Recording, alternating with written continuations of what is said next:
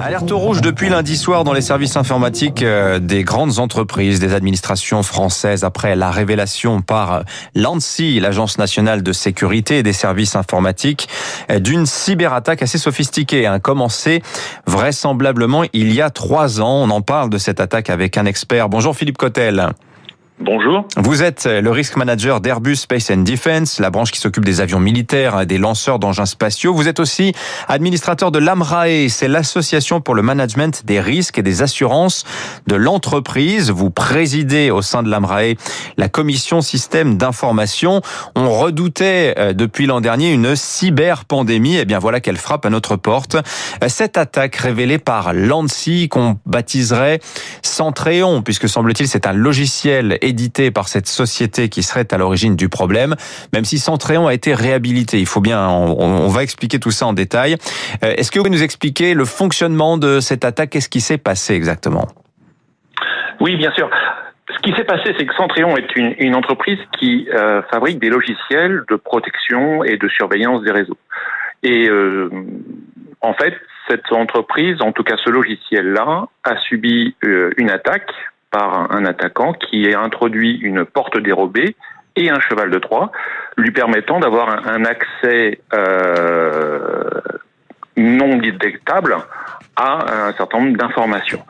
C'est un petit peu, si je peux prendre l'exemple, comme euh, attaquer un serrurier de façon à se créer des passes pour que, une fois que ce serrurier installe ses serrures chez ses clients, eh bien ces passes soient utilisées.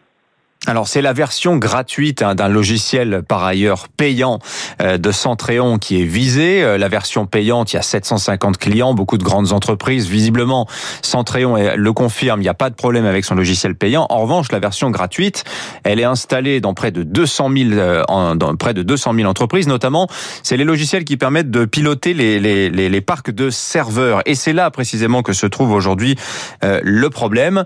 Qu'est-ce qu'on, comment dire quel profilage peut-on faire des attaquants euh, à travers ce que l'on sait de cette attaque, Philippe Cotel, qui dure depuis trois ans? Ce qui frappe, effectivement, vous l'avez dit, c'est la discrétion de cette attaque. Hein. Absolument, mais euh, le problème de l'attribution est, un problème euh, quasiment insoluble et, et l'ANSI, dans son rapport, est extrêmement prudent. Elle parle de mode opératoire, mais elle n'attribue absolument pas cette attaque à qui que ce soit. Cependant, ce que l'on sait, c'est que la porte dérobée est visiblement euh, un outil qui est relativement euh, fréquemment utilisé par beaucoup d'attaquants. Là où par contre le cheval de Troie semble être euh, beaucoup plus sophistiqué et semble être un outil qui a été utilisé dans le passé par un attaquant d'origine étatique. Ah non, oui, voilà. J'aurais peut-être moins de prudence que vous. On parle beaucoup, hein, je le dis, euh, d'une attaque peut-être russe. Les Russes démentent formellement, évidemment. Euh, en tout cas, alors c'est une attaque de haut niveau à, laquelle on a affaire, qui ne doit pas faire oublier l'ensemble des autres attaques que l'on constate. J'évoquais les attaques sur les hôpitaux euh, qui prolifèrent depuis plusieurs semaines. Vous y voyez là, vous très clairement, euh, Philippe Cotel avec l'AMRAE, la conséquence de la digitalisation accélérée à marche forcée qu'on a connue dernier. Hein. Absolument. En fait, la, crise du Covid et le confinement a entraîné une transformation digitale à marche forcée de l'ensemble des entreprises, quelle que soit leur taille, quel que soit leur secteur, avec des résultats très positifs et spectaculaires. D'après le ministère du Travail, euh, près de 25% de la population active était en télétravail. Le e-commerce a augmenté de près de 50%. Néanmoins, ces changements d'habitude, ces changements de travail, de consommation sont là pour rester. Et là où les entreprises ont dû, dans une situation de crise, chercher des solutions, parfois des solutions temporaires, sont là dans une situation où cette situation-là est là pour durer. Et il va falloir que chaque entreprise prenne en compte cette nouvelle dépendance au risque numérique. En d'autres termes, demain, s'il euh, y a un, un risque cyber, cette entreprise-là perdra plus d'argent mhm. et de manière beaucoup plus rapide qu'avant. Oui, non, je vais, je vais faire, enfin, enfin, de manière un petit peu triviale, on peut dire, voilà, on a acheté beaucoup d'ordinateurs l'an dernier. Évidemment, il faut penser à acheter des licences antivirus et peut-être même un petit peu plus.